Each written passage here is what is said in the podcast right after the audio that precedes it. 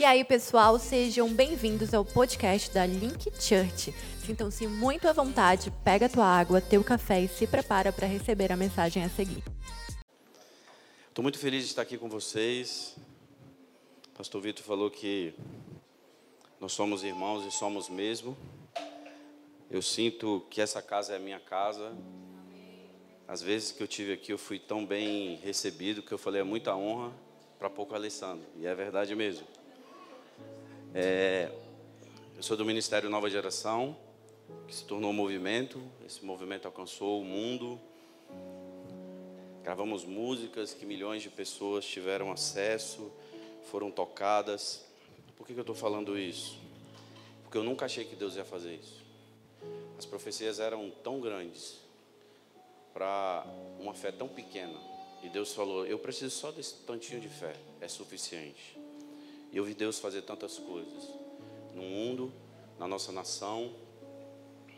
E um dia uma nova geração decidiu se tornar um movimento, entrou para escolas e universidades, se juntou com o Céu na Terra, nasce o Céu na Terra, o maior movimento de rua do mundo, aonde em Brasília, em 2019, chegou a ter 5 mil pessoas todas as terças-feiras sentados numa praça falando de Jesus de um governador se sentiu incomodado, falou que queria tirar o pessoal.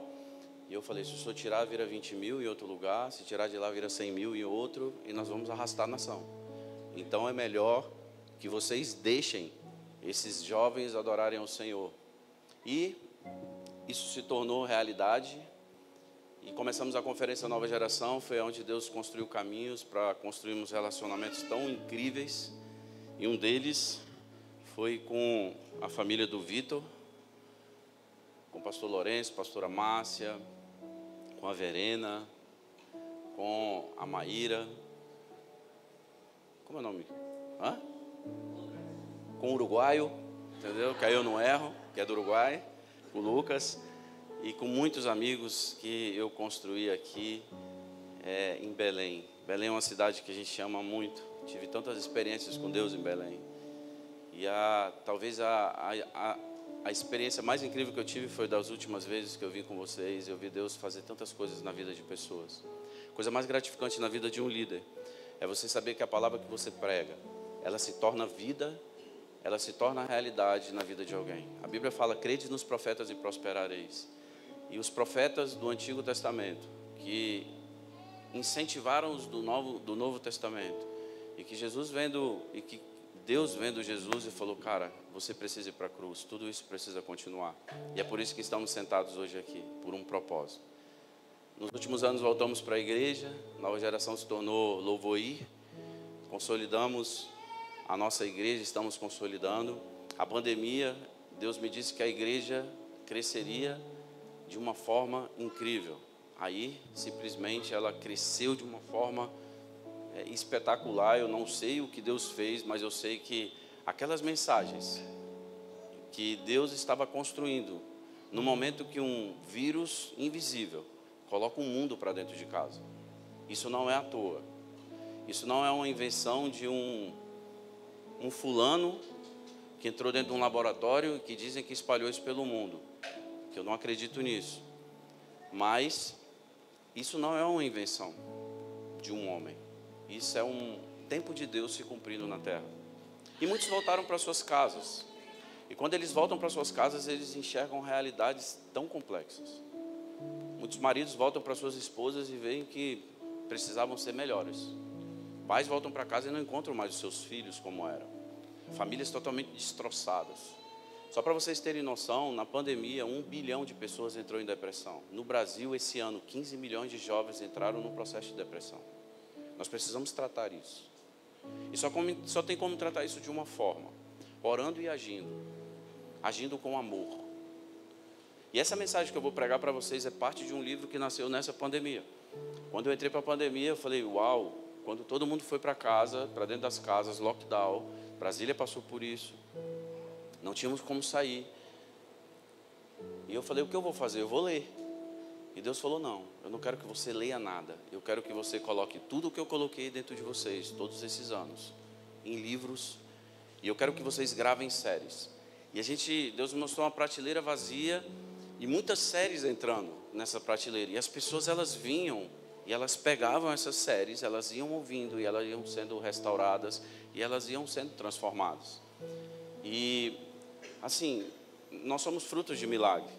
Quem sabe a nossa história sabe que a crise era estéreo, casei com uma mulher estéreo. Meu sonho era ter filho. Numa madrugada, um anjo, depois de uma oração, Deus sabe que aquela oração eu precisava de uma resposta dele. E Deus me deu uma resposta praticamente imediata. Eu saí de uma oração de 11 e meia para meia-noite e eu entrei no meu quarto e um anjo na madrugada aparece no pé da minha cama. E ele escrevia no ar assim: E o nome dele será Gabriel, aquele que dará boas notícias às nações. Ele é meu, ele será um apóstolo. Cristo ficou grávida, Gabriel nasceu, tem 18 anos de idade, está fazendo engenharia de produção, engenharia civil agora. E é um cara incrível, estava conversando com ele agora aqui. Ele falou: Pai, estou no batismo de um cara que eu ganhei para Jesus. Uma palavra de conhecimento muito específica, cuida da sala do sobrenatural, junto com Gabriel Toto ali na conferência. Na última conferência, 3 mil pessoas receberam uma profecia de alinhamento, foram curadas, milhares de pessoas foram curadas. E Gabriel tem se tornado um grande líder, e eu tenho certeza que a nação vai ouvir a voz de Deus através da vida dele. O outro é o Rafa. Rafa morreu, passou três dias morto uma criança que foi gerada nas trompas. Eu estava pregando em uma conferência, ouvi a, a voz que uma voz, eu vi uma notícia, coisa linda. Tinha tão feio, mas você é tão linda. Obrigado por você estar aqui. E aí o que acontece? O Rafa, ela assustou comigo. Mas é assim mesmo, assusta da primeira vez, mas depois acostuma. E aí, Rafinha, eu recebi uma notícia e essa notícia era que meu filho tinha morrido. Eu ouvi a voz do Espírito Santo nitidamente ao meu ouvido dizendo: Não saia da posição, porque eu preciso construir algo na sua vida que você vai carregar para sempre.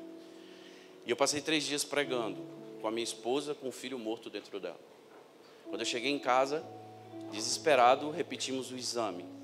Quando repetimos o exame, Rafael, que tinha sido gerado nas trompas, estava no útero.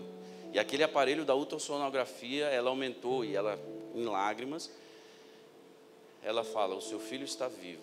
E ele voltou. E hoje Rafael tem 13 anos de idade. Vai se tornar provavelmente um dos maiores jogadores de golfe da história do mundo. É, algo aconteceu com ele o ano passado, na pandemia, que ele se tornou um. Eu posso falar que ele é um. Está se tornando um fenômeno naquilo que ele está fazendo. Jogou o Sul-Americano, vai jogar agora a etapa do Mundial e vai embora para representar o Brasil e a, e a nossa nação num esporte que eu nunca imaginei que estava dentro dele.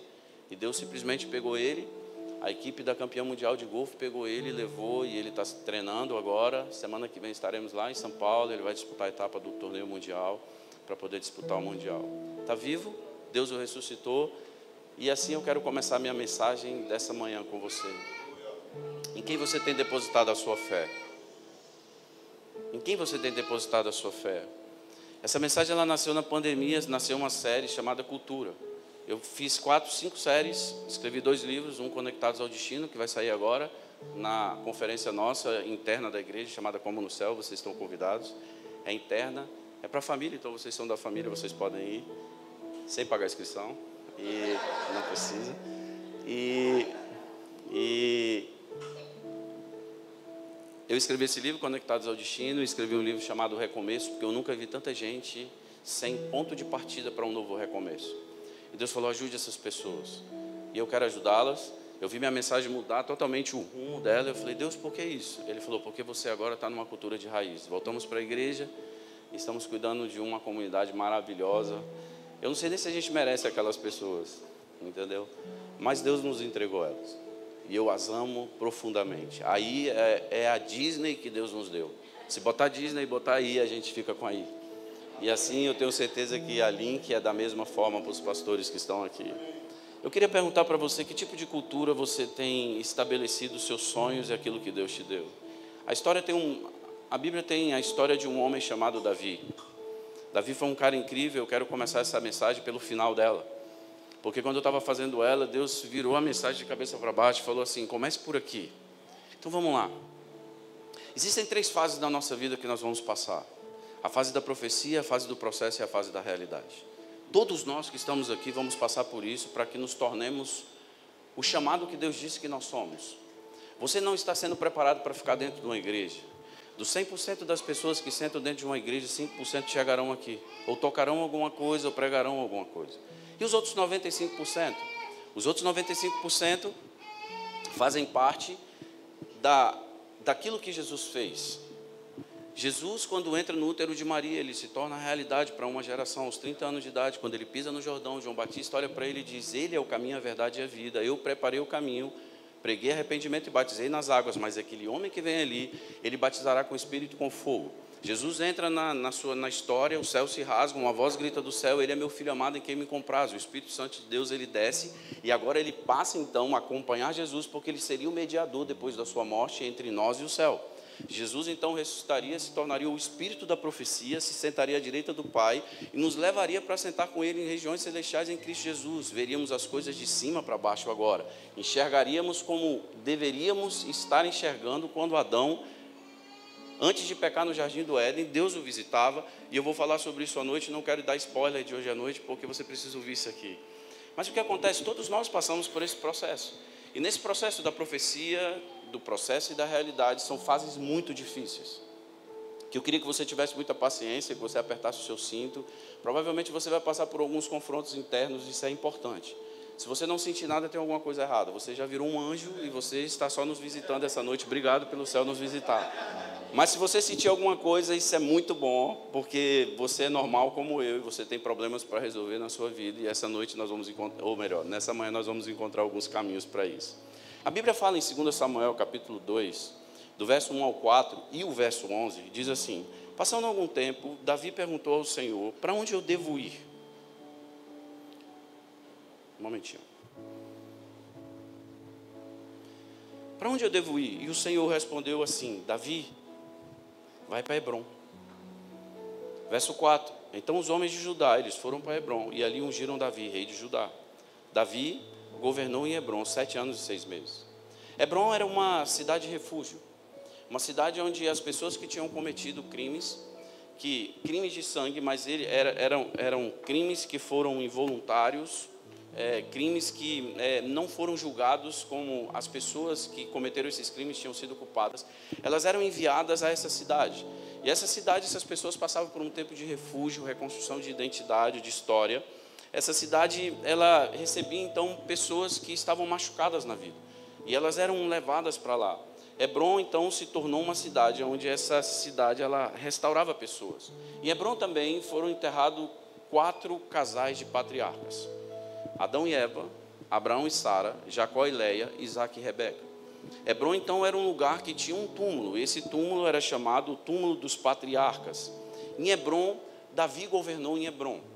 Davi governa em Hebron depois que ele corta a orla do manto de Saul e ele se apresenta a Saul no deserto de Engede, aonde Saul entra numa caverna para aliviar o seu ventre, três mil soldados armados lá fora, procurando Davi, Davi dentro daquela caverna. Ele corta a orla do manto e ele sai. E aí, e quando ele sai, ele se arrepende, o rei olha para ele e simplesmente o rei o promove ao reinado. E você vai ver isso no final dessa mensagem hoje. Mas o que acontece? Daquele deserto, a Bíblia fala que Davi ele vai para Fortaleza, e da Fortaleza ele vai para Hebron. Em Hebron ele reina por sete anos e seis meses. Sete, o cumprimento do tempo de Deus, porque sete é o número de Deus, e seis o número do homem. Então ele cumpre o tempo de Deus e o tempo do homem. A Bíblia fala que o Sanhedrin, o conselho máximo de Israel, que era eleito por conselheiros do povo, sacerdotes e pessoas que representavam tribos, eles sobem em Hebron e eles olham para Davi. E eles, Davi então, eles, eles buscam Davi para que Davi se torne o rei de Israel. Davi estava governando sobre Hebron, todos sabiam que o tempo de Davi tinha acabado. Davi então ele olha para aqueles homens, ele vai à sala do trono, ele pega uma taça de vinho que cabia três litros, que era a taça de vinho do rei. Ele coloca na frente daqueles sacerdotes, ele se ajoelha, ele põe a sua barba ruiva dentro desse, dessa taça e ele diz: Derrame óleo sobre a minha cabeça para que o meu cálice transborda. E ali nasce Salmos 23, 1, parte B. E ali, então, é, as coisas começam a acontecer. O que acontece? Diante disso, Davi se torna algo incrível. Ele se torna o maior monarca da história de Israel. Ele se torna o maior rei da história de Israel. Ele se torna um líder justo, inteiramente devotado ao povo, um rei que sabia o que o povo precisava. um homem de profunda fé, um homem que tinha uma harpa e que a Bíblia fala em Salmo 144, verso 1, que Davi vencia batalhas com as mãos, mas guerra com a ponta dos dedos. O que significa isso? A ponta dos dedos de Davi, quando tocavam a sua harpa, simplesmente o céu, ele simplesmente se transferia para a terra, para onde ele estava. Davi era um adorador, ele tinha uma marca profunda. E que nós vamos ver o que significou essa habilidade de tocar a harpa, o que Deus fez com ele com essa habilidade. Foi um guerreiro poderoso e invencível. Um homem que tinha estratégias, um exército extremamente capaz de vencer qualquer inimigo. A Bíblia fala que os gaditas, o exército de Davi, eles tinham garras de leão, eles tinham, eles tinham é, é, cara de leão, garras de leão e eles corriam mais velozes do que a corça. O que é isso? Um exército que tinha estratégia, que tinha autoridade, um, um, um exército sagaz. Que eles lutavam de uma forma tão eficaz quando eles iam para a guerra, que eles não perdiam uma batalha sequer. Simplesmente por quê? Porque eles estavam muito próximos daquilo que, ou melhor, eles estavam pisando sobre os destinos de Davi. Perderam, perderam algumas. Por quê? Porque o seu líder desconstruiu o caminho da vitória. Nós vamos ver sobre isso aqui hoje. Ele foi aquele que abriu as portas do arrependimento para as nações, para a sua nação. O que é isso? Ele pega uma arca, ele traz uma arca para debaixo de uma tenda e ele diz que toda a nação agora pode adorar a Deus sabe, Uzá e Aió e, é, estavam na casa do seu pai, aquele que trouxe, Abinadab, se eu não me engano, trouxe a arca para dentro da sua casa, e a arca passou ali por 20 anos. Aqueles meninos corriam em volta da arca como se a arca fosse um utensílio qualquer, como se fosse uma cadeira na nossa casa. E eles tocavam, eles brincavam. Um dia essa arca é colocada sobre o carro de bois novos e essa arca é, está sendo levada, sabe, para Jerusalém. E o que acontece? Um, um, um, um boi novo tropeça e usar tenta segurar a arca, por quê? Porque na sua casa aquela arca era um tecido comum. Sai um raio do céu, atravessa o seu peito e ele morre. E o que é isso? Nós fizemos uma série de ministrações, uma geração que se acostumou com a presença, não vive a presença. E simplesmente brincou com a presença de Deus e achou que poderia sustentar a arca diante de um, uma palavra de, de que Davi estava levando agora a glória de Deus para o povo. Esse homem ele pega essa glória de Deus, ou melhor, ele pega essa arca, ele coloca debaixo de uma tenda e as pessoas agora têm acesso. Obed-edom passou três meses, 90 dias e 12 semanas com essa arca na sua casa, mudou a sua história, se tornou um homem próspero, uma família referência. Tudo que Uzai e Aió não fizeram na sua casa, a geração de Obed-edom fez e ele foi totalmente transformado. Diante disso, Davi se tornou um dos sete povos, um, dos sete, um dos sete pastores do povo judeu, aquele que pegou doze tribos e uma nação e disse a eles: Nós precisamos falar uma linguagem só. E ele unificou as ideias, os pensamentos, os sentimentos, ele unificou a história desses caras e a nação se tornou uma nação próspera e invencível. Aquele que deu pão novo à nação. Aquele que entrou dentro das casas e ele agora não dava pão podre. Ele não dava comida vencida. Ele não dava uma bolsa assistencialista, ele não estava dando para a sua nação algo que a escravizasse e a fizesse depender dele. Simplesmente ele disse: Querem adorar a Deus? A arca está aqui. Vocês querem prosperidade? Continue adorando a Deus, porque Deus vai fazer de vocês um povo próspero. E o que ele estava fazendo? Libertando libertando a memória, libertando a imaginação. Davi era um cara que a sua memória, o dia que ele foi matar Golias, ele disse: Eu venci um leão e um urso. A memória ela toca o disco do passado, mas a imaginação ela te leva para o futuro. E o que é o futuro? É a visão que está na, na, na memória, que a visão é a profecia, ela te lançando para o processo, dizendo bem assim: a minha missão está lá e eu vou cumprir. O que acontece? Eu preciso matar Golias e eu vou matar Golias. E ele mata Golias porque porque é, é, essa memória coloca ele no lugar onde ele não tinha dívidas, ele sabia quem ele era e o que ele tinha que fazer naquele momento para matar aquele gigante. Esse homem, ele unifica, e ele faz dessa terra, ele unifica as doze tribos, as doze as 12 tribos de uma nação em uma linguagem só, e fa, faz dessa terra uma terra segura, uma terra próspera. Aquele que deixou um legado para o seu filho Salomão, que sobe em cima de um monte tem que oferecer mil sacrifícios para ter um sonho. Aquela noite ele tem um sonho. E ele, Deus dá a ele sabedoria, Deus dá a ele autoridade, Deus dá a ele riquezas, Deus dá a ele honra, e Deus dá a ele, sabe, a, a, a, a, a plataforma que Davi pisou, Deus coloca ele, e aquele cara se torna o homem mais sábio de toda a história. Um homem que criou um ambiente que escravizou as ações do seu filho para que o seu filho continuasse honrando a Deus. Pais que estão aqui, ensine o caminho que os seus filhos devem andar. Uma geração que tem acesso a tudo. Mas é a geração que tem o menor QI de toda a história. Você sabia? A nossa geração, a geração mais rasa de toda a história é a geração milênio. A geração que sabe que é a geração que em 10 segundos ela, ela, ou ela fica seu amigo ou seu inimigo, mas uma geração extremamente rasa, humanista, que o humanista ele, ele aprende para ensinar. Aqueles que são lavados e redimidos pelo sangue de Jesus, eles aprendem para viver. E Jesus arrastou uma multidão pelo exemplo. Não adianta você falar para eles, você tem que viver. E você tem que mostrar que água se transforma em vinho. E as minhas atitudes, elas farão água transformar em vinho. Você entende isso? Diante disso, esse rei deixou todos os judeus e toda a humanidade um legado de fé, coragem. Ele deixou é, uma história de um homem que teve um relacionamento profundo com Deus. Mas como Davi se tornou esse cara? Como que Davi se torna esse grande legado, esse grande homem, e como que Davi consegue deixar essa história para que uma geração pudesse lê-la? Você que está sentado aqui, sabe qual é a diferença de você para Davi? Os tempos e a história. O Deus é o mesmo ontem, hoje e eternamente. E você só muda o nome. O seu nome não é Davi, você tem um nome. E esse nome que Deus te deu, ele está no livro da história da humanidade.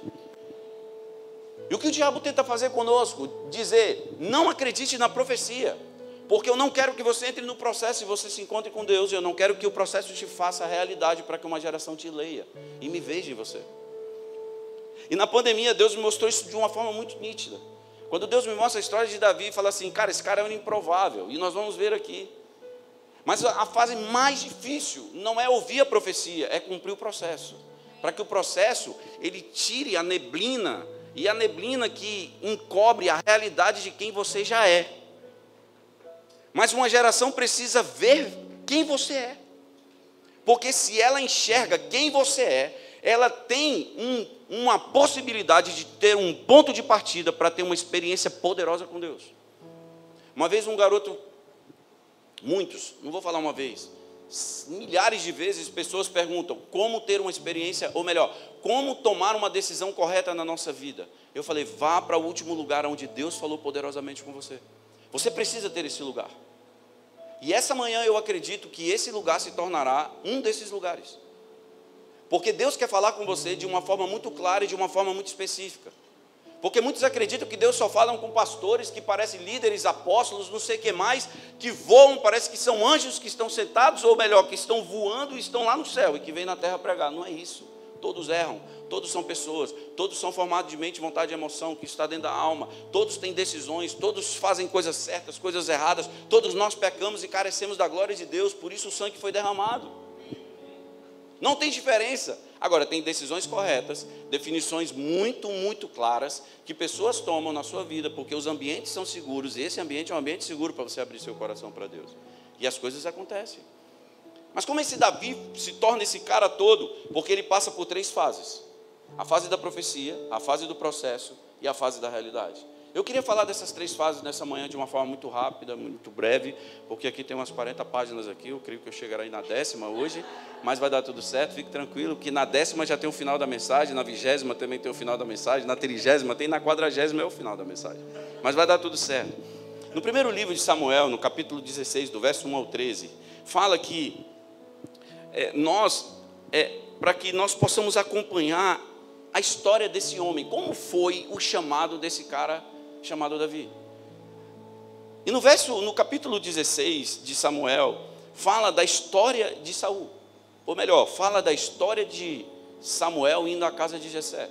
E Samuel ele recebe a voz de Deus e, e, eu não vou ler o texto, mas você pode ler que eu quero dar uma acelerada aqui porque já tem 23 minutos tudo isso que eu já falei.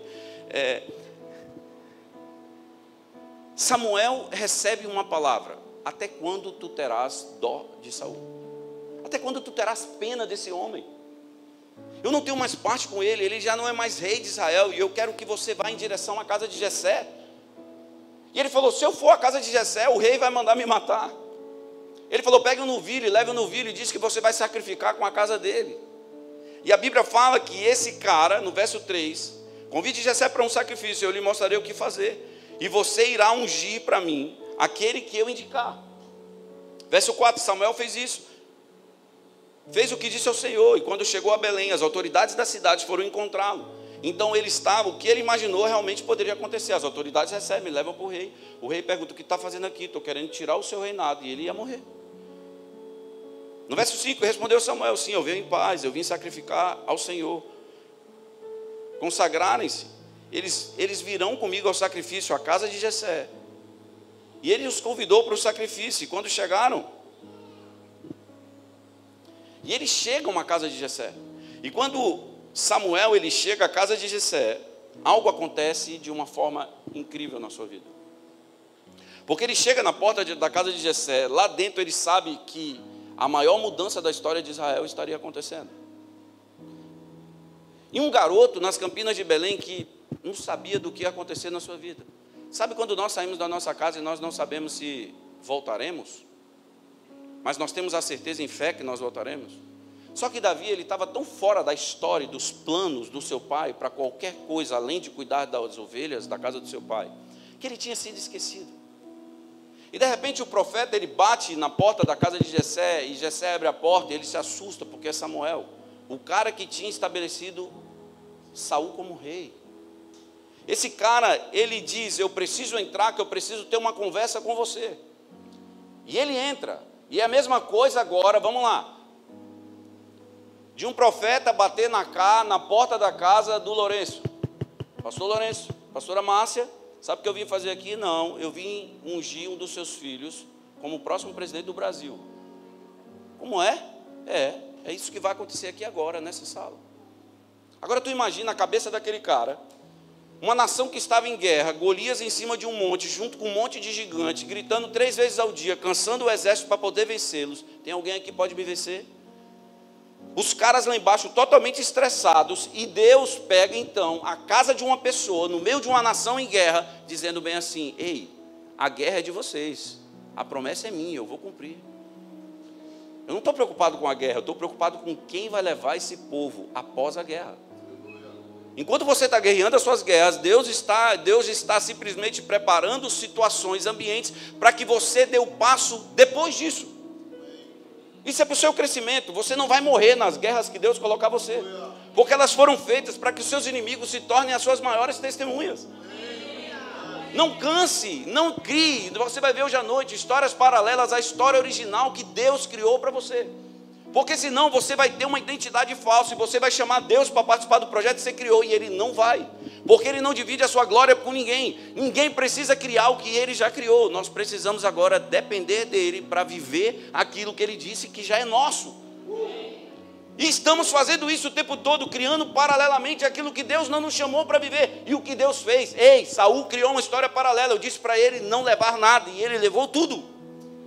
Eu disse para ele não fazer isso, ele fez, e Saul não me quis mais como Deus. E eu preciso de um homem. E esse homem já está no meu coração. O profeta não sabia. Ei, você não vai saber tudo o que você tem que fazer na sua vida de uma hora para outra. É passo a passo, é voz a voz, é relacionamento a relacionamento, é cavar o poço da intimidade e é continuar fazendo. O dia que Deus falou para mim que milhares de milhares de pessoas seriam, sentariam em lugares, cegos abriam, abririam seus olhos, coxos andariam, surdos ouviriam, mortos ressuscitariam. A gente nunca acreditou e até hoje eu continuo dizendo: Deus, como essas coisas acontecem? São ambientes seguros que Deus vem e Ele começa a tocar em pessoas. Queridos, nós participamos de cultos na nossa igreja, onde cegos já entraram, simplesmente saíram enxergando depois de 45 minutos de uma palavra. Depois de 20 de uma hora de louvor. Surdos de nascença, que nem tímpano tinham, saem com seus tímpanos ouvindo tudo e mais, procurando como falar, porque não ouviam, não sabem então falar, não conhecem a sua voz. O que é isso? Ambientes seguros constroem liberdade para que o Espírito Santo toque na liberdade que você deu, a liberdade do seu livre-arbítrio, e você a escravize, porque tem uma história construída para você. Não libere o seu livre-arbítrio. O que foi isso? Quando Deus manda Samuel bater na porta da casa de Jessé, o que ele estava fazendo? Ele estava reconstruindo a história de uma nação que estava sob a plataforma de um rei que não o adorava. E sabe o que, que acontece? Esse cara se senta, e a Bíblia fala. Ele conta a história. E a Bíblia fala que os meninos começam agora a passar na frente dele. E todos que passavam eram bons, porque eram sete caras de armadura, de escudos, cara de guerreiro. E a Bíblia fala que quando eles entram, o coração do profeta acelera e ele diz: qualquer um desses pode ser rei de Israel. E Deus simplesmente ele grita no coração e nos ouvidos de Samuel dizendo: Você olha a aparência, mas eu olho o coração. Não é nenhum desses. E ele olha para o lado e fala bem assim: Jessé, tu não tem mais nenhum filho. Ele falou: Tem um que está nas campinas de Belém, cuidando das minhas ovelhas. E a Bíblia fala que o pai manda chamá-lo. Aquele garoto, ele não sabia. Naquele dia, nas campinas de Belém, sob um sol fortíssimo, Davi era um garoto de 17 anos de idade, estava cuidando das ovelhas da casa do seu pai, não tinha ideia naquele dia que a sua vida mudaria radicalmente, seria transformada. Ele entraria para a história da humanidade. O que é isso? Gerações e gerações leriam a sua história e reconheceriam Deus como Deus do ontem, do hoje e do eternamente. Um Davi que, todas as vezes que você vê uma coisa grande, você fala: Eu sou Davi, isso aí é Golias, vou derrubar. Um Davi que, um improvável, se torna o cara que, quando você chega a Israel, não são homenagens. Aquilo ali é o marco da história a divisão entre um templo e outro templo de Israel. Jesus ele teve uma história antes dele e depois dele. Existia uma história antes de Davi e depois de Davi. Quando você sai do cenáculo, onde o Espírito Santo entrou e ele unificou as línguas, porque em Babel tudo se espalhou. E aí você entra no cenáculo, onde o Espírito Santo entra, ele unifica as línguas e todos falam a mesma língua. Você desce uma escadaria e você vê a história do rei Davi. E você vê a história de um homem que uma nação é apaixonada por ele. Porque ele reconstruiu esse cara. Naquele dia, nas campinas de Belém, ele tinha, ele não sabia que a sua vida seria totalmente transformada e mudada. Davi era o oitavo filho da casa de Jessé, e a Bíblia fala que o oito é ter direito a recomeçar de uma forma diferente. O oito na Bíblia significa isso. Muitos aqui hoje terão direito a recomeçar de uma forma diferente. Todos aqui terão direito a recomeçar de uma forma diferente, mas nem todos vão querer. Sabe por que nem todos querem? Porque é um desafio muito grande, é uma transformação grande, mexe em muita coisa. E tem muitas pessoas, por lutarem histórias paralelas, estão cansadas de, por um acaso, ou melhor, estão cansadas de o acaso da vida mexerem nas suas histórias e bagunçar e não mudar nada. E aí trazem as suas demandas para dentro de uma igreja, se sentam e acham que vão ser transformados dessa forma. Ei, preste atenção, não precisa de igreja, precisa de nada, precisa do seu quarto, do seu jardim. Você entrar, conversar com Deus, Ele mexer na sua história, alinhar a sua vida e dizer: tudo isso aqui já estava construído. Só que você estava como Abraão, sai da sua terra, da sua parentela e vai para uma terra que eu vou te mostrar. E ele sai da terra, mas não sai da parentela. Ló na Bíblia significa véu, ele leva Ló. Ló no hebraico significa véu, ele sai com véu. E o dia que os pastores de Ló brigam com os pastores de Abraão, tudo se separa. E aí o véu cai e ele vê que a terra que ele estava era a terra que Deus tinha para ele. Muitos estão pisando na terra que Deus tem para você, só que você não está agindo ou você não está se ou, ou você não está se movendo como Deus quer que você se mova. O dono da terra está dizendo que você é o herdeiro da terra. Essa terra é sua. Ela mana leite e mel. Ela planta e tudo que planta dá. Ela é sua. Só que você não tem essa consciência porque está com véu ainda. E quando está com véu, o véu não nos permite ter a consciência que aquilo é nosso, que é direito nosso, que já é herança nossa. Você entende isso? Entregue a terra da sua mente hoje a Deus, a terra do seu coração. Nessa pandemia, quando eu estava escrevendo, eu vi nitidamente Deus curando pessoas. Seguramos o livro um ano, porque tínhamos, estávamos enxergando como essa onda, onde essa onda ia chegar, e sabe onde essa onda vai chegar? Essa onda vai chegar ainda a milhões de pessoas que precisarão ser alinhadas em Deus e precisarão da oportunidade de Davi terão. Davi, então, ele está na campina, nas campinas de Belém, o oitavo filho, cuidando da ovelha da casa do seu pai, já tinha lutado contra um urso e um leão. Eu fui estudar sobre esse urso e esse leão que vivia naquela região. E olha que louco, o urso tinha aproximadamente dois metros, pesava quase uma tonelada. Enfrentou um leão de mais ou menos 1,2 metros.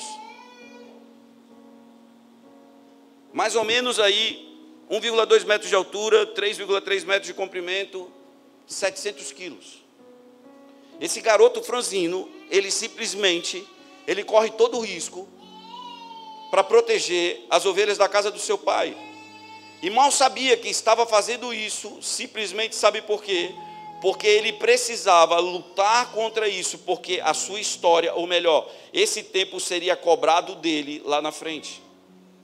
Enquanto esse garoto estava lutando nas campinas de Belém, tinha um cara dentro da casa do seu pai conversando sobre a história da sua nação e agora ele era pessoa. Chega um servo do seu pai e fala bem assim: seu pai quer falar com você. Ele desce e ele entra na casa do seu pai. Ele vê um profeta, ele vê uma mesa preparada e ele vê os seus irmãos e toda a sua família olhando para ele. E automaticamente Deus fala do céu assim: é ele, ele é o cara. E o profeta se levanta com um chifre cheio de óleo, os seus irmãos olhando para ele dizendo: Não acredito, Deus ficou doido. Não, Deus ficou louco. Como que esse, esse, esse moleque, esse macaquinho, vai ser, vai, vai ser um ungido rei? E aí sabe o que, que acontece? Um óleo é derramado sobre a sua cabeça, na frente da sua família. O que Deus estava dizendo, ei, preste atenção. Talvez você não tenha valorizado, ou não tenha sido valorizado pelo potencial que você tem, porque não é hora dele ser mostrado. Não é hora dele ser mostrado porque você não vai conseguir carregar o nível de autoridade que Deus vai te dar sobre esse tempo que você está sendo guardado e que ninguém se lembra de você. O que Deus está fazendo com a sua talhadeira é construindo, ou melhor, Ele está lapidando a sua identidade, porque vai chegar um tempo que muitos verão Deus em você e eles se alinharão na sua, na sua história e você receberá o seu galardão. Por isso, ame a você mesmo, porque você não nasceu para dar errado. Você não nasceu para dar errado. Você crê nisso? Você não nasceu para dar errado. Aquele garoto com óleo sobre a sua cabeça, ele se assenta agora na mesa, e mesa significa lugar de se pagar dívidas, restaurar alianças, é olhar cara a cara. E agora os seus irmãos se assentam à mesa, ele olha para os seus irmãos que não queriam, os caras cheios de ódio, falando: se eu pudesse pegar essa espada e decepar uma, uma parte da orelha dele, eu faria o que acontece é que, naquele momento, isso aqui é do, do guitarrista? Deus te deu um livramento, mano, de tu perder essa parada aqui. Quase. Ouça aí. Ele se senta à mesa. E a história começa a ser reconstruída. Tu imagina você se sentar com um irmão que você não gosta. E Deus dizer agora: esse cara vai governar sobre você. Agora eles se assentam com o rei. E eles sabem que a história de Saul começou na boca de, de a história de Saul começou na boca de Samuel, que era a boca de Deus. E simplesmente ele se senta com aqueles caras. E ele come, o seu pai olhando para ele atônito agora, dizendo: Cara, eu tenho o próximo rei de Israel na minha casa. O improvável se tornou provável. Aquele garoto vai para o seu quarto dormir. Lucas. É Lucas, né? Lucas Uruguaio. Brasiguaio. E vamos para o Uruguai. Precisamos orar pelo Uruguai. Ele me contou uma história do Uruguai que nós precisamos ir ao Uruguai. Nós vamos ao Uruguai. Aquele garoto se deita na sua cama. Ele olhando para o teto a noite inteira, dizendo assim: e agora o que que eu vou fazer? Ou você já acha que é fácil ser rei de Israel? Deixa eu dizer algo para você, eu vou usar dizer algo para você do que Deus, uma das coisas que Deus tem feito na minha vida. Deus tem me mostrado coisas grandes e eu tenho vivido coisas grandes. Eu e Cris não podemos reclamar de nada na nossa vida não nos falta nada. Absolutamente nada. E eu disse a Deus: não somos merecedores do que estamos vivendo. Mas se o Senhor colocou dentro de nós, por favor, nos dê capacidade de fazer tudo isso e tornar uma voz para a nossa geração. Talvez você não se sinta merecedor do que Deus disse que você vai ser e do que você é. Vai ser porque Ele respeita a sua incredulidade, é porque Ele sabe que você já é, mesmo que você não tenha condições de fazer.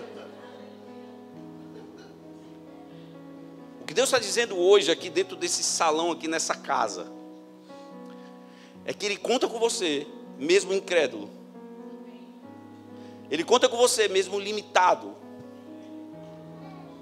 que quando talvez você ache, e aquele garoto olhando para o teto, ele falou: Meu Deus, o que, é que eu vou fazer?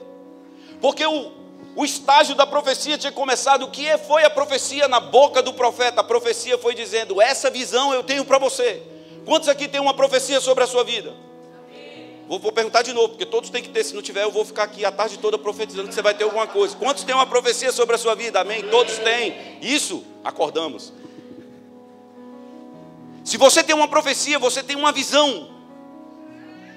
O que Deus pensa de você.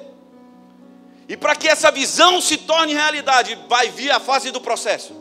E aquele garoto, ele olha agora para o tamanho da visão de Deus e diz: como eu vou fazer isso? Sabe o que, que acontece? No outro dia, aquele garoto acorda e você sabe para onde ele vai? Ele vai se assentar debaixo da mesma árvore, no mesmo lugar, no outro dia, cuidando das mesmas ovelhas. Parecia que tudo tinha voltado como era, mas não era. Não tem como se encontrar com Deus com a palavra, não tem como ser visitado por uma profecia e continuar como é. Não faça da incredulidade um estilo de vida. Não faça da incredulidade um, um, algo que vai paralisar sua história, porque ele não pode, porque a história de Deus dentro de você, se ela for acordada, é isso mesmo. O tio está gritando, mas o tio promete que vai falar mais baixo. Preste atenção. Deus não respeita incredulidade. Então não respeite a incredulidade. Não respeite a limitação. Diga as suas limitações, eu sou ilimitado. Eu sou invencível. Porque você já foi redimido, o véu se rasgou. Esse Davi era o cumprimento de quando Adão e Eva caem no jardim do Éden, nós vamos ver isso hoje à noite. O reino se esparalia através deles, eles caem. Eles comem da árvore do conhecimento do bem e do mal e não querem comer da árvore da vida, que é o próprio Deus, e que Jesus se tornou a própria árvore da vida, caminhando no meio da sua geração. Ele é o caminho, ele é a verdade, ele é a vida, ele é a árvore da vida. Agora ouça. Esse garoto, com todas as suas limitações, ele se assenta no mesmo lugar. Parece que as coisas estão do mesmo jeito, mas não estão. O dia que você aceitou Jesus, parece que as coisas estão do mesmo jeito, mas não estão. Para que Saulo se tornasse Paulo, ele cai do cavalo, as escamas caem dos olhos, mas para que ele se torne o Paulo que escreveu 13 livros da Bíblia, ele passou por toda a sua jornada. Mas no dia que ele caiu do cavalo e se tornou Paulo, até o fim da sua jornada, Sabe o que, que aconteceu? Deus o enxergou da mesma forma. Porque Deus respeita as nossas limitações, mas Ele diz: você é ilimitado. Decida ser o que eu estou dizendo que você é. Esse garoto volta para as Campinas de Belém. E nas Campinas de Belém, ele começa então o processo para se tornar, ou melhor, a profecia agora começa a criar corpo para se tornar realidade. Quantos minutos eu tenho aí, pastor? Até mais ou menos meia-noite. Pode, pode? Então tá bom, estou brincando. Então preste atenção. Ouça. Davi, ele se assenta naquelas campinas agora. E ele começa agora um processo para se tornar realidade. A profecia agora coloca ele no processo. O que é o processo? A partir de agora, eu vou dizer para você como você vai cumprir a sua missão sobre a plataforma da visão, que a visão é a voz de Deus dizendo para você que você chegará lá. E ele agora começa o processo. E a Bíblia fala que ele volta a tocar a sua harpa, ele toca a sua harpa, ele toca a sua harpa, e ele começa então a adorar a Deus. E o que era tocar a harpa? A sua habilidade. Todos nós temos habilidades. Eu digo aos jovens da igreja: você tem duas coisas santas que você tem que fazer: aceitar Jesus como e Salvador, estudar muito, pegar seu diploma, ter a sua pós-graduação, ter o seu doutorado, ter. Mano, ative a sua mente para que ela se torne inteligente. Estude, faça cursos, gaste o seu tempo com, sabe, com informação. Você precisa ter informação, sabe por quê? Essa informação vai entrar na sua habilidade, a sua habilidade ela vai te colocar em lugares. Sim, ela te coloca em lugares, mas sabe o que, que acontece? Um dia o rei, ele fica endemoniado dentro do palácio. E aí olha o que, que acontece. ele pede o som de uma harpa. E o servo dele diz: Tem um cara que é filho de Jessé. O nome dele é Davi, que ele toca harpa. A habilidade agora, ela passa a servir o dom de Davi. E no dom de Davi está a autoridade de Deus. A autoridade pega a habilidade e coloca ele no lugar aonde ele será o, a esperança para a sua nação. Ele é o cumprimento da profecia no processo. Então ele pega e sabe o que, que acontece? Quantas habilidades, deixa eu dar um parênteses, quantas habilidades tem dentro de você? Pegue elas hoje, o que Deus está dizendo aqui agora. Leve para o lugar do seu dom. Qual é o seu dom? Ah, Deus me deu um dom profético. Deus, o meu dom é orar e pessoas serem curadas. Pega a sua habilidade e leva para lá. Você sabe por quê? Porque essa habilidade, quando ela é dominada pelo dom, a autoridade de Deus te coloca na frente de reis, de príncipes, Deus te coloca na frente de pessoas que você vai mudar nações, você vai mudar destinos, você vai construir história e você vai estabelecer tempos novos. Foi isso que aconteceu. Davi ele entra agora no palácio porque ele tem que tocar a harpa para um rei demoniado. E aí começa a fase do processo, porque ele entra na, nas entradas do palácio. O seu coração diz assim: Isso aqui é meu. E Deus diz: É seu mesmo. Ele entra nas recâmaras e dá, nos lugares do pátio do palácio, isso aqui é meu, é seu mesmo. Ele sobe as escadarias, ele diz: Como rei, um dia eu subirei aqui. Você subirá mesmo, é seu. Ele entra no quarto do rei, ele fala: Vou dormir aqui. Sim, você vai dormir aqui, esse quarto é seu. É tudo seu. A habilidade, quando é governada pelo dom, a autoridade de Deus te leva a lugares que é seu para que você simplesmente coloque os seus pés e diga: Não abro mão da minha promessa. Deus pode fazer isso com você? Deus pode fazer isso com você? Então respeite o tempo do processo. Vamos para o tempo do processo? O processo, vamos lá. A profecia inaugura o processo. O processo cria a realidade. A realidade cumpre a profecia. A profecia inaugura o processo. O processo cria a realidade. A realidade cumpre a profecia. Profecia não é o fim, ela mostra o que Deus programou para nós sermos. O seu futuro, no seu futuro, mas o cumprimento passa pelas decisões e definições que você vai tomar. Veja Jesus, 18 anos, ficou guardado. Aos 12 anos de idade, ele vai para dentro de uma carpintaria aprender a profissão do seu pai José. 18 anos, cegos passaram na sua frente e não foram curados. 18 anos, viúvas que precisavam dos seus azeites se multiplicarem, não tiveram seus azeites multiplicados. 18 anos, pessoas precisaram de cura e não foram curados, surdos cruzaram seu caminho e não ouviram. Sabe por quê? Porque Jesus estava no tempo do processo para se tornar realidade. Os profetas diziam que viriam um Messias. O Filho de Deus viria. O Velho Testamento, muitos gritaram isso. Jesus ele veio no tempo da graça. E você sabe o que, que acontece? O melhor lugar que Deus encontrou para o seu filho é entregá-lo a uma família simples. Que o seu pai teria uma profissão de carpinteiro, e carpinteiro naquela época era uma profissão nobre. José morre cedo. Jesus passa a ser agora aquele que sustenta a sua casa, porque ele tinha uma profissão ensinada pelo seu pai. Por isso, estude e tenha a sua profissão. Não deixe o mundo te endividar, dizendo que você não teve capacidade de fazer, porque hoje eu quero declarar algo na sua vida. Se você, por um acaso, acha que passou desse tempo, seja renovado e entre novamente nesse tempo e cumpra ele na sua vida. Você entende isso? Jesus, ele passa um tempo onde ele está escondido. E o processo é um tempo muito difícil, pois nele nós nos sentimos injustiçados. As emoções, elas ficam frágeis. Não entendemos por que tentam nos defraudar, por que nos perseguem, por que nos, nos falta recurso, por que, que parece que nós temos tantos projetos e não temos dinheiro para colocar eles em pé. É no processo que nasce a fase dos porquês. Porque os porquês se afloram. Porque você está num processo de transformação profunda para fazer aquilo que Deus colocou dentro de você se tornar realidade para você, e quando se tornar para você, se tornará para outros.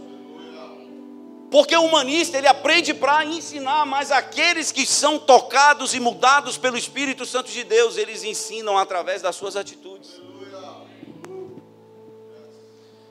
Nós não precisamos pré, nós não precisamos de uma geração que só fale, pregue com as suas atitudes. Pregue com as suas ações. Deixe o reino de Deus falar através, sabe, das suas afeições. Um olhar cura uma pessoa, querido. Um abraço cura uma pessoa. Um abraço tem mais voz do que uma voz poderosa dizendo eu te amo. Por favor. Talvez o que você precisa hoje é só ser abraçado. Provavelmente a sua cura esteja, parte da sua cura esteja em você dar um abraço hoje em alguém. Porque o próximo abraço vai ser o seu, de alguém por você. E esse alguém provavelmente seja Deus impulsionando ela, dizendo: abrace ela.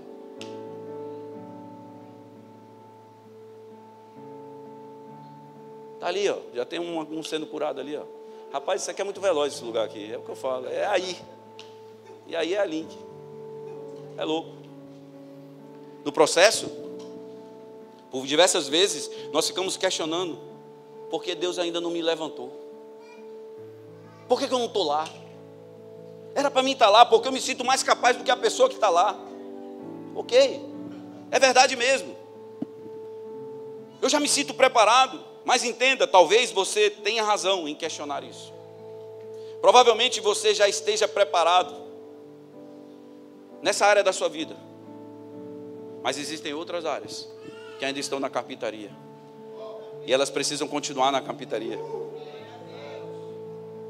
Tem outras áreas que ainda estão lapidadas, estão sendo lapidadas. Não tenha, não tenha pressa. Não tenham pressa de crescer. Tenham pressa de construir uma cultura sustentável e saudável para que todos que entrarem aqui vejam que Jesus ele está aqui e ele está em vocês. É só isso. Cara, a minha igreja ela começou a crescer sem eu nem imaginar. O dia que a pandemia acabou, já tinha um segundo culto já tinha que abrir um terceiro culto. Ah, mas foram as mensagens online. Sempre a gente tem alguma coisinha para falar que Deus é menor. Não, foi o poder de Deus através de tudo aquilo que estávamos fazendo que Deus falou: ei, se não puder reunir nos templos, vai reunir online. E se não puder reunir online, vai reunir família. Mas o meu nome será o nome que será o ontem. Esse dia será ontem e é ontem. Hoje eu continuarei sendo Deus e eternamente eu serei falado por todas as nações. Você sabe por quê? Porque a minha glória não será dividida com ninguém, a não, a não ser eu colocá-la toda ela dentro da minha imagem e semelhança, que é o próprio homem, você e eu.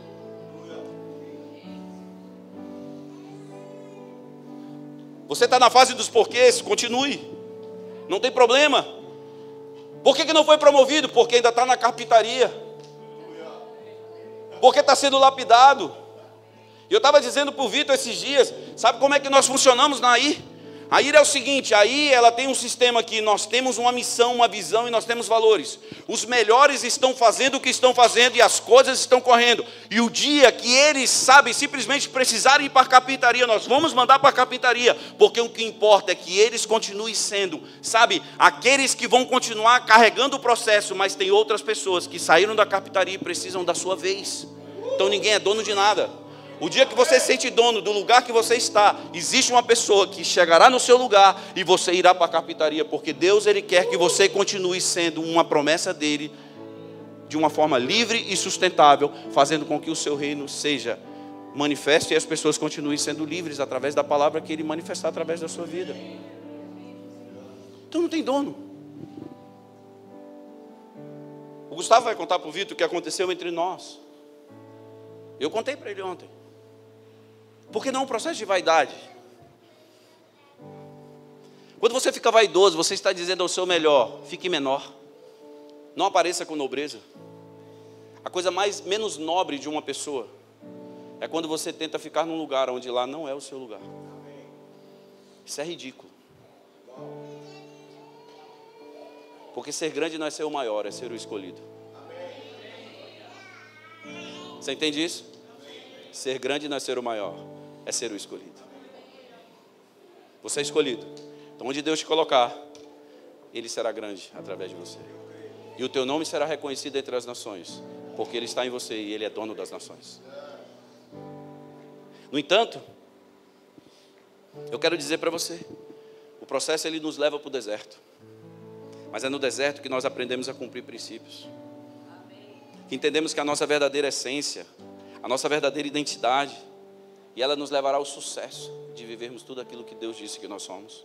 O processo vai fazer com que você se torne realidade de tudo aquilo que Deus escreveu para você e sobre você.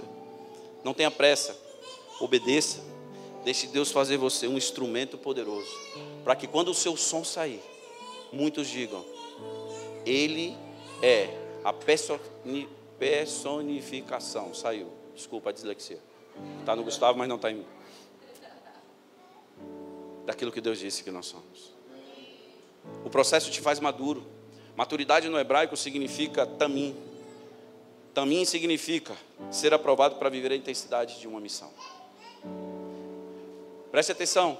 Dificuldade. Quantos aqui passaram dificuldade na vida já? Pega essa e guarda para você. Dificuldade só vira maturidade quando você tem autoridade sobre aquilo que te opõe. Vou repetir. Dificuldade só vira maturidade só vira tamim. Só te coloca preparado para um grande projeto. Se você tiver autoridade sobre aquilo que te opõe. O que te opõe te diminui, Deus diz: o menor reinará sobre o maior. O que te opõe diz que você é o último, os últimos serão os primeiros. O que te opõe diz que você é pobre, eu quero dizer para você: o que você tem, você emprestará e não tomará emprestado. Porque dificuldade só vira maturidade quando você tem autoridade.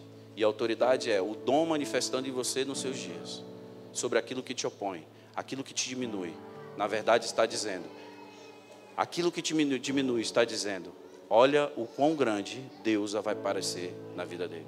Às vezes as coisas nos diminuem porque era o tamanho que nós temos que estar mesmo. Porque tem gente que quer ser maior do que Deus, correr mais veloz que o Espírito Santo, não tem como, mano. Você entende isso? Davi ele foi ungido. O tempo do seu processo começou. As características começaram a aparecer. O que Deus estava fazendo com Davi? Ei, Davi, preste atenção. Eu preciso que você reine com o coração de servo. Eu preciso que você seja um rei que reine com o coração de servo e sirva com o coração de rei. Eu preciso de você. Davi recebe a graça e o favor de se tornar um grande líder. E ele se torna um grande líder. E para me encerrar, porque a mensagem é grande, eu estou correndo aqui para o final. Um dia, Davi, ele toca a harpa para o rei. O rei começa a persegui-lo. A multidão começa a gritar, e Davi mata, e Saul mata milhares, e Davi dez milhares de milhares. O que estava na vida dele, que ele não queria que aparecesse, começa a aparecer. Porque o processo faz isso. Quando você aceita o processo, as coisas de Deus começam a aparecer na sua vida sem você programar, porque não é você que programa, é Deus que programou. Ele é o dono do tempo. Aí, o Kairos, que é o tempo de Deus, ele comanda o tempo do Cronos, que é o meu tempo e o seu tempo. O relógio de 24 horas agora não é o relógio de Deus. Agora, o tempo de Deus entra no nosso relógio e as coisas começam a acontecer. A habilidade de Deus começa a nos tomar, as pessoas começam a desejar aquilo que Ele colocou dentro de nós. Estão sentadas pessoas aqui que existe uma habilidade dentro de você que ninguém tem. Sabe por que você tem uma digital e quando você coloca ela aparece a sua foto porque ela é sua? Se eu botar no mesmo lugar e eu colocar a minha digital aparece a minha e não aparece a sua. Você sabe por quê? Porque é pessoal. Deus pessoalizou. O que é que ele pessoalizou? Ele criou você na sua identidade. Ele disse: Eu vou te usar para isso. E acabou. E ninguém vai mudar isso. Ah, mas eu posso mudar. Pode. Você pode mudar o tempo do cumprimento. Você, você não pode mudar o cumprimento da palavra. Você pode pegar o GPS e você pode dizer bem assim: para chegar lá no, no, no, no, Rio, você por aqui é mais fácil, mas você pode ir por ali. Mas o, a rota final vai te levar lá. Tem gente que escolhe por aqui, Deus respeita, porque é a liberdade do seu livre-arbítrio. Deus diz: domine sobre tudo, menos sobre o próprio homem. Ele disse para Adão: não domine sobre a liberdade do livre-arbítrio dele. Sabe por quê? Porque o poder da decisão vai dizer quem ele vai ser no processo. E de repente, sabe o que, que acontece? Esse garoto sai correndo, porque agora o rei está querendo matá-lo. E a Bíblia fala que ele entra dentro de uma caverna um dia, e eu estou correndo muito aqui. E ele entra dentro de uma caverna, e dentro dessa caverna, Davi, ele se esconde.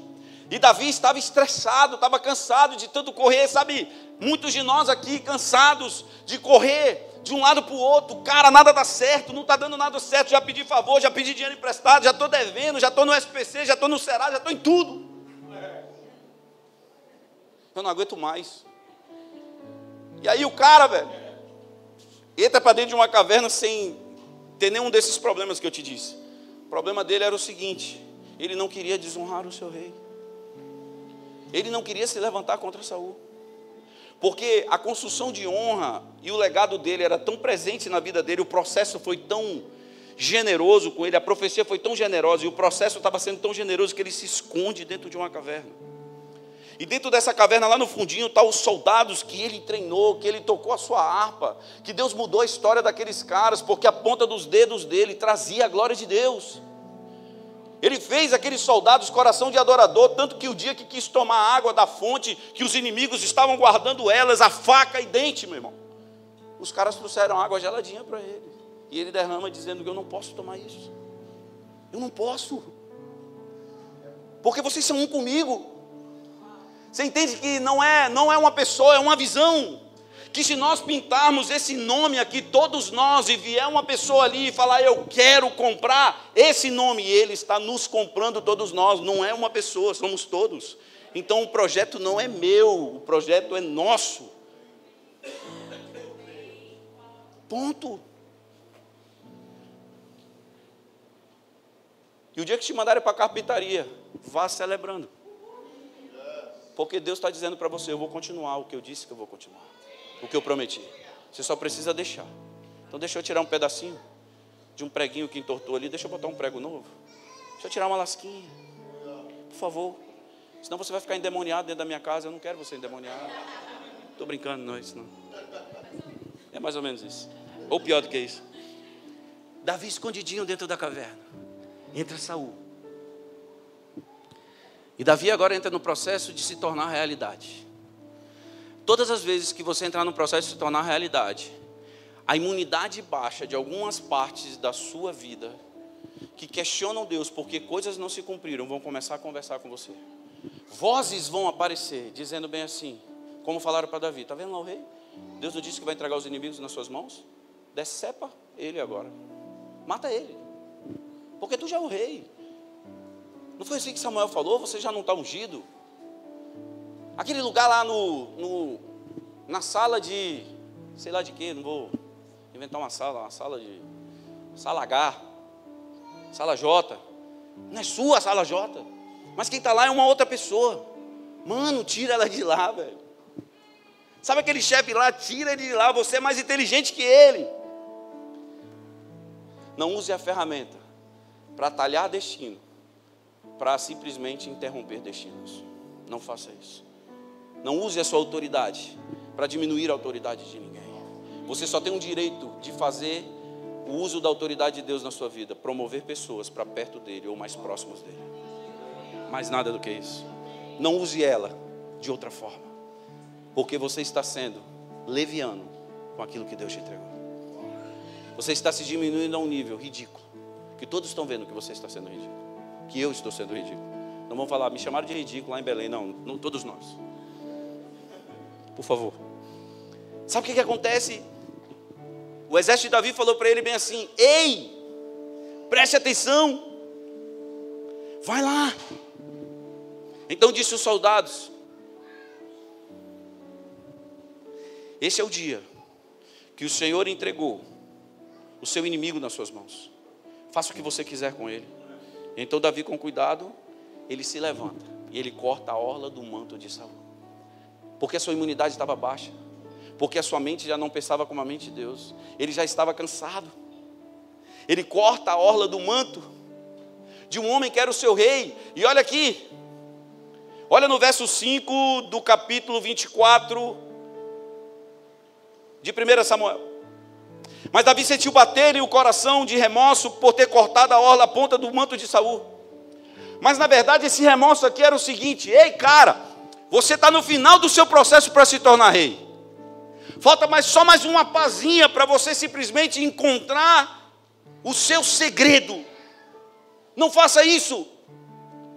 Ele olha para os seus soldados, o remorso bate no seu coração e para nós é o arrependimento. E então, no verso 6, disse aos seus soldados Davi: Que o Senhor me livre de fazer mal essa coisa ao meu Senhor, de erguer a minha mão contra ele, porque ele é ungido do Senhor.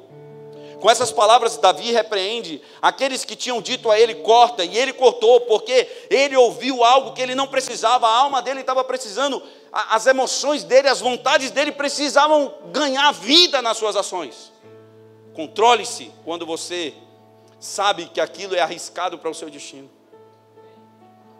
Por favor. Por favor. Não faça com a sua história aquilo que Deus já disse, que aquele que quer fazer tudo o inverso que Deus disse que fará na sua vida, que é o diabo, ele disse que os seus pés é o limite dele, a planta dos seus pés é o teto da casa de Satanás. Você entende isso? Davi ele se levanta dentro da caverna, ele se levanta diante dos seus soldados, ele sai da caverna, e no verso 8, Davi, ei, e com essas no verso 8, Davi sai da caverna e ele grita a Saul: Ó oh, rei, meu rei. E quando Saul olhou para trás, Davi, ele se inclina em terra. Ele se agacha no meio de três mil homens, armados até o dente. Ele se arma diante de um rei que está perseguindo ele e ele simplesmente coloca a sua cabeça em terra. E preste atenção, olha a fase da realidade, o que ela faz conosco. No verso 9, e depois disso, ele grita: Porque, rei, tu dás atenção, que dizem que eu te pretendo fazer mal. Hoje, ó rei, verso 10, pode ver com seus próprios olhos como o Senhor me entregou nas suas mãos ali dentro daquela caverna. Alguns insistiram para que eu te maltratasse, eu te poupei. Não erguerei a mão contra ti, meu Senhor, porque tu és ungido do Senhor, eu te reconheço. Tu foi levantado por Deus e só Deus pode te tirar. Olha, meu pai, olha aqui, meu pai, chama o rei de pai. Olha para esse pedaço do manto, na minha mão, eu cortei a ponta do seu manto, mas eu não te matei. Agora entende e reconhece que eu não sou culpado de fazer-lhe mal ou de me rebelar-me contra ti. Não fiz mal algum embora estejas à procura da minha vida. Verso 12: Que o Senhor julgue entre mim e ti, e ele vingue os males que você tem feito a mim, mas eu não levantarei as minhas mãos para ti. Olha a fase da realidade, o que, que Deus faz conosco. Como diz o provérbio antigo, dos ímpios tem coisas ímpias, por isso eu não me levantarei contra ti. Então, contra quem sai o rei? Olha como é que ele se declara diante do rei. A quem está perseguindo um cão morto, uma pulga, o Senhor seja juiz e nos julgue. E Ele considere a minha causa e me sustente. E Ele me julgue, me livrando das tuas mãos. Tendo Davi falado todas essas palavras, verso 16. Olha o que está aí. Saul perguntou: É você, meu filho Davi?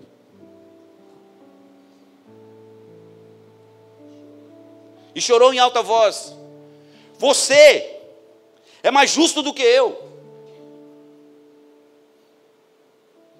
E disse Davi: Você me tratou bem, disse a Davi: Você me tratou bem e eu te tratou mal. Você acabou de me mostrar o bem que você tem me feito. O Senhor me entregou nas suas mãos e você não me matou. Verso 19, estou encerrando a mensagem. Quando um homem encontra um inimigo e deixa. Qual homem encontra o seu inimigo e o deixa ir sem fazer-lhe mal? O Senhor o recompense com o bem pelo modo com que você me tratou hoje. Olha o verso 20 que está escrito aí. Agora eu tenho certeza que você será rei. O próximo rei do reinado de Israel. Ele está firmado nas suas mãos. Eu vou dar um parêntese aqui, preste atenção. Você sabe o que, que botou Davi dentro daquele, simplesmente dentro de um processo para se tornar realidade? A honra. Ele devolveu para ele. Toma aí, eu estou te devolvendo aquilo que não pertence a mim. Me perdoa, meu rei, porque eu desconstruí a sua história, eu falei mal de ti, eu tentei te desconstruir, eu ouvi pessoas que falaram mal de você. Mas eu estou aqui para retratar o meu coração diante de ti. Você sabe por quê?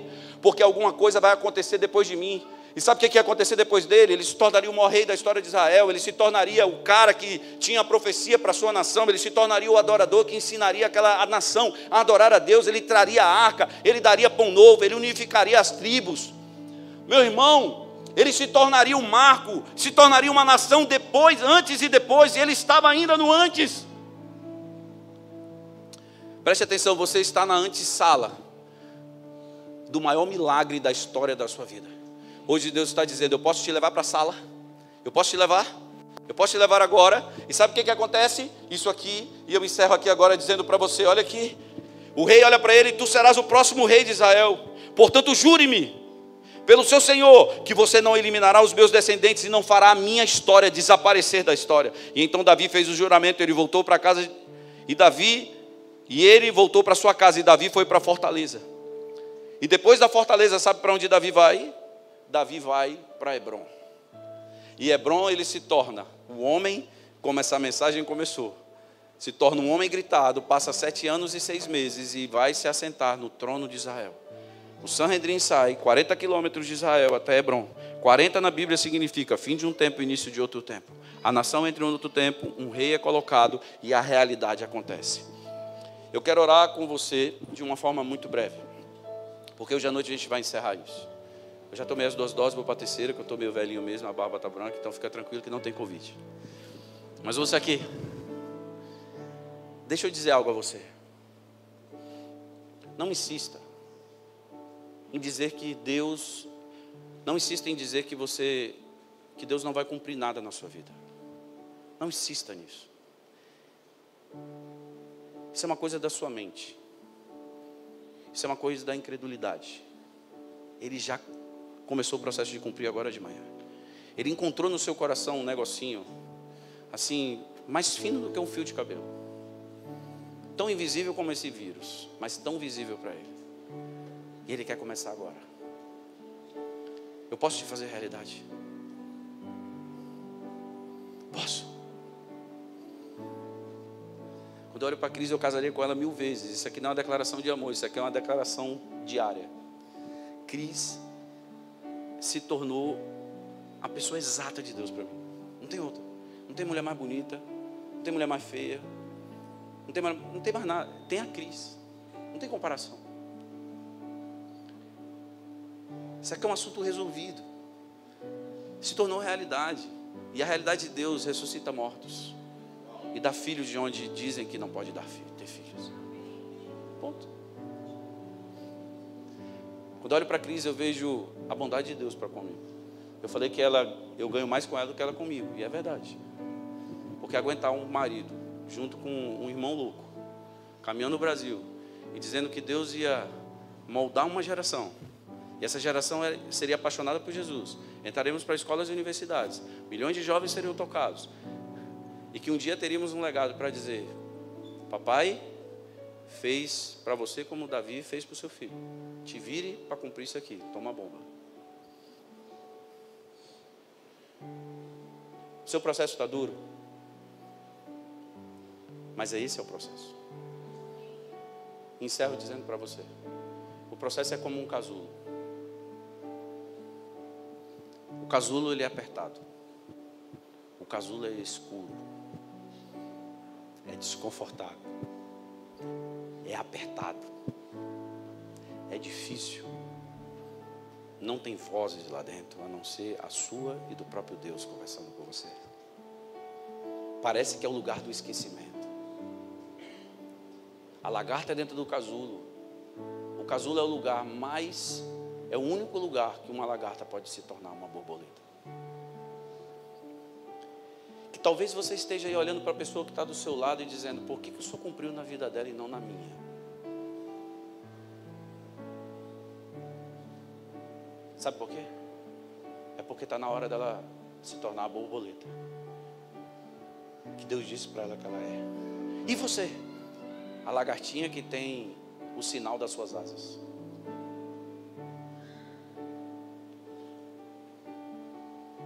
Você vai voar. Se Deus me fez voar, que sou muito pior do que você. E olha que é verdade. Tu não vai voar. Tu vai voar. Tu vai voar. E tem muita gente que o casulo rompe hoje. Isso aqui não é uma mensagem super espiritual, isso aqui é a realidade pura, tá? Por isso que eu falo que Deus mudou minha mensagem. Uma hora dessa já estava quebrando a lâmpada desse teto aqui. O sapato já estava voando há muito tempo. Eu porque eu estou tão calmo, Deus. Ele falou, por favor, permaneça. Talvez você não tenha tido a oportunidade do seu pai dizer que eu te amo, filho. Hoje Jesus está aqui para dizer que te ama. Talvez você não tenha a oportunidade de seu pai ter pego na sua mão e dizer bem assim: Ei, passear comigo. Jesus quer passear contigo.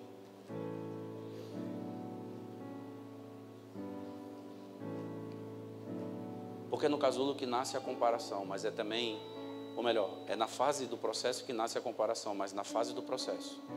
A voz que se tornará a bússola do seu destino, ela aparece. E essa voz é a voz do céu, na pessoa de Jesus, dizendo ao Espírito Santo: diga para ele orar, diga para ele orar. E o Espírito Santo pegando as suas orações e intercedendo diante do trono do Pai com gemidos inexprimíveis. Faça isso acontecer. Faça isso acontecer. Você crê nisso? Eu sinto que pessoas já foram curadas nessa noite, nessa manhã. Eu estou com noite na cabeça, desculpa. É porque já começou a noite. Pronto. Mas deixa eu dizer algo para você. Eu só queria fazer uma oração de dois minutos. Não precisa nem de louvor de nada. Porque tem pessoas online vendo. Desculpa aí, gente, vocês estão em casa. Vim aqui para quinzubar o negócio, mas eu vou terminar agora. Ouça.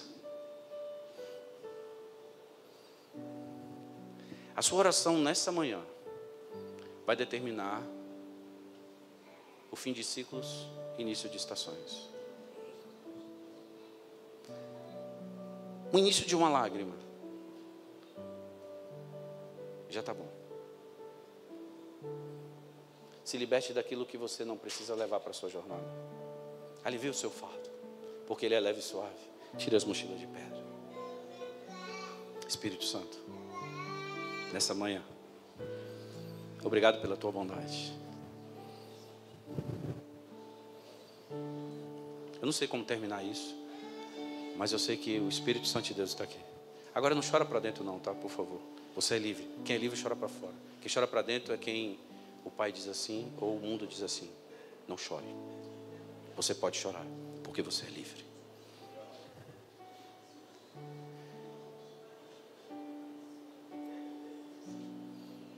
Se você fala em línguas, pode falar em línguas. Porque o Espírito Santo de Deus está aqui.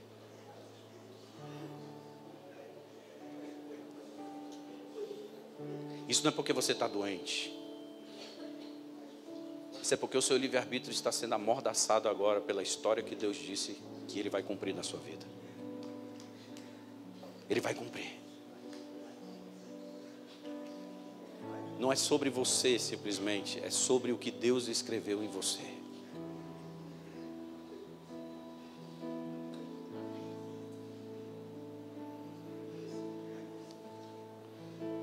Comece a dizer a Deus: Deus, eu acredito nisso. Comece a agradecer a Deus pela sua vida.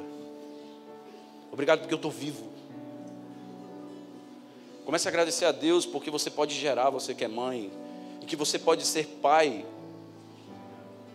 Você que é pai aqui, você que é filho, agradeça a Deus porque você foi filho. Talvez seu pai e sua mãe não estejam vivos, agradeça a Deus por eles. Não é pelo sofrimento que você passou, é porque eles te colocaram aqui hoje, agradeça a Deus. Você pode mudar essa história agora. Jesus está aqui nessa manhã. E Ele está dizendo para você: ei, você tem uma profecia, então eu disse a visão que eu tenho para você. E se você está no processo, está apertado o casulo, ei, vai cumprir. Ele vai cumprir. Ele vai cumprir na sua vida. Você vai se tornar a realidade que Ele disse que você será. Vai cumprir. Ele vai cumprir. Se disseram que não vai cumprir, Jesus me mandou te dizer aqui agora: eu vou cumprir a promessa que eu disse. A promessa se cumprirá e você se tornará a realidade do processo que eu te coloquei. Cara, se você precisa se reconciliar com Jesus aqui nessa manhã, reconcilie com Ele. Se você precisa amá-lo nessa manhã, o ame agora. Se você precisa entregar a sua vida a Ele novamente, faça isso e diga a Deus: me perdoa os meus pecados, as minhas falhas, as minhas iniquidades, porque o arrependimento, Ele te coloca no lugar de filho. Vá para o lugar onde você é filho. Ouça. Sabe essas lágrimas? E sabe esse choro que você está dando, está tendo agora? Esse choro é o barulho do seu casulo quebrando. Tu vai voar. Tu vai voar. Tu vai voar. Tu vai voar. Tu vai voar. Tu vai voar.